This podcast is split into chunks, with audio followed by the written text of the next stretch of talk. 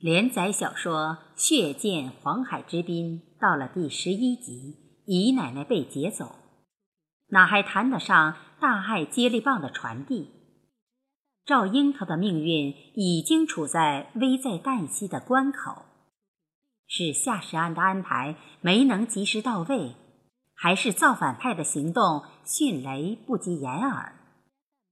现在就请各位听众。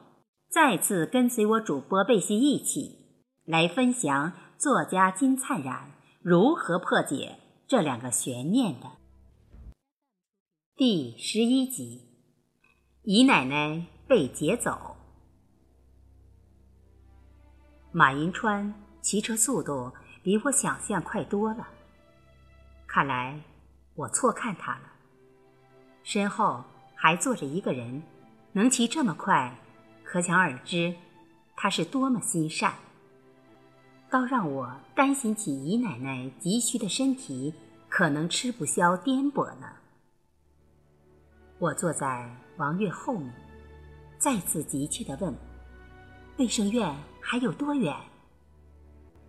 快了，口气听上去还是心不在焉。我俩同样的一问一答。已经重复过多次。又过了几十分钟，我感觉前面有几个黑影叽叽咕咕，两辆自行车这才停住。怎么把我和姨奶奶丢在这儿？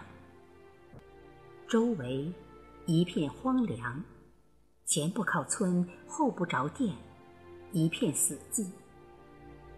风声。变成了鬼哭狼嚎，月亮被乌云压成碎片，树影都已成天罗地网，草丛中布满乌合之众。这些都是幻觉，真真切切的是，流浪狗、流浪猫再也不见踪影，哪还谈得上家狗家猫？感觉。都由眼前的疯狗疯猫取而代之，我心里有一种不祥的预感。我就实话实说吧。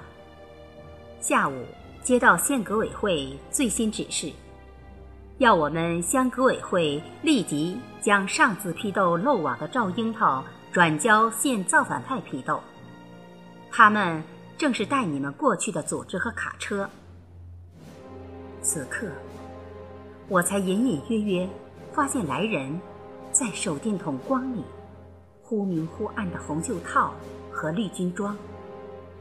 接着，有两个人直冲冲地走过来，一人压住姨奶奶一只臂膀，腾的一下，姨奶奶像一只高抛的球，被卡车上。另外两个人稳稳地接住，我的心就没有这么三下五除二的简单了，像被拉扯到体外后又被强行塞进去的破碎感。在我的一再请求下，那个与马银川接头的小头目才勉强同意我一同前往照顾姨奶奶。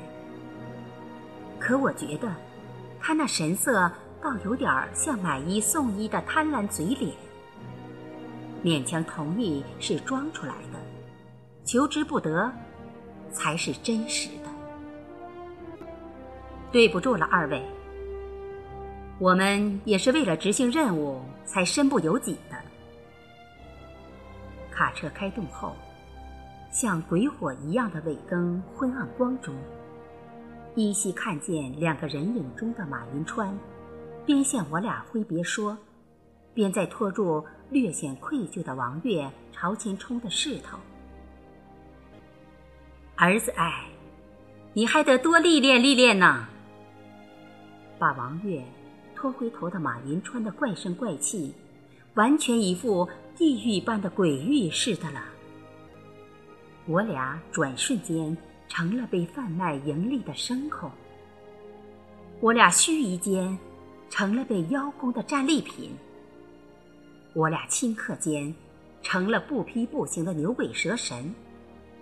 我俩悠然间成了不得不在深夜偷运的凶神恶煞。我不敢问姨奶奶，我一直在内心自问，估计姨奶奶也回答不了。我一路不停的在宽慰姨奶奶，所幸的是，大难临头，她的胃肠现在反而不难受了。或许是苍天的眷顾，或许是被阎王爷劝回来的，觉得我姨奶奶的是非曲直必须结案，免得到阴曹地府又是一桩悬案。祖孙二人此刻只能相依为命，处处往好处想。相由心生，说不定我俩还真能逃过这一劫。苍天和阎王爷都看不下去了，我赶忙祈求苍天好事做到底，赶快结束这接连不断的灾难。我不敢奢望姨奶奶晚年幸福，起码不应该连片刻的喘息机会都不给吧。看看周围万籁俱静，就连平时让人心烦的虫鸣，此刻也好像悄悄的不敢出声了。色胆包天的狗猫，也好像魂飞魄散的一个个即将成为我俩的殉葬品似的了。我真切的觉得，卡车此刻正在开往地狱。如果不是姨奶奶现在身体有所好转，我恐怕再也无法强装镇静，继续安慰她了。卡车终于停稳，我俩刚站起来，就有人跳上来，慢慢的把我俩轻轻抱到地面。我看不清周围的环境。只觉得地面在往下沉降，我俩正在跌入深渊。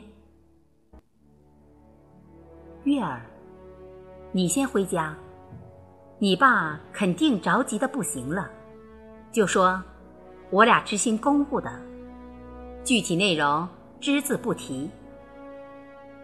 马云川吩咐完，并没有立即离去。而是躲在一角，远送一老一小，渐渐消失在月光斑驳的碎影里。心里压制的一块大石头卸掉的感觉，也只不过瞬间而已。现在，好像又觉得做得过分了。有本事，干嘛只拿老人和儿童开涮？这哪是开涮？应该是恶作剧，也不算恶作剧。准确的讲，应该是送他俩上西天。老的会被折磨死，小的会被吓死。会不会到头来自己不得好死？马云川想着想着，便很快陷入了沉思。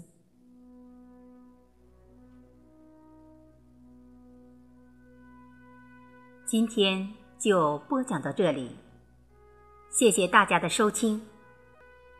祝大家幸福安康，快乐每一天。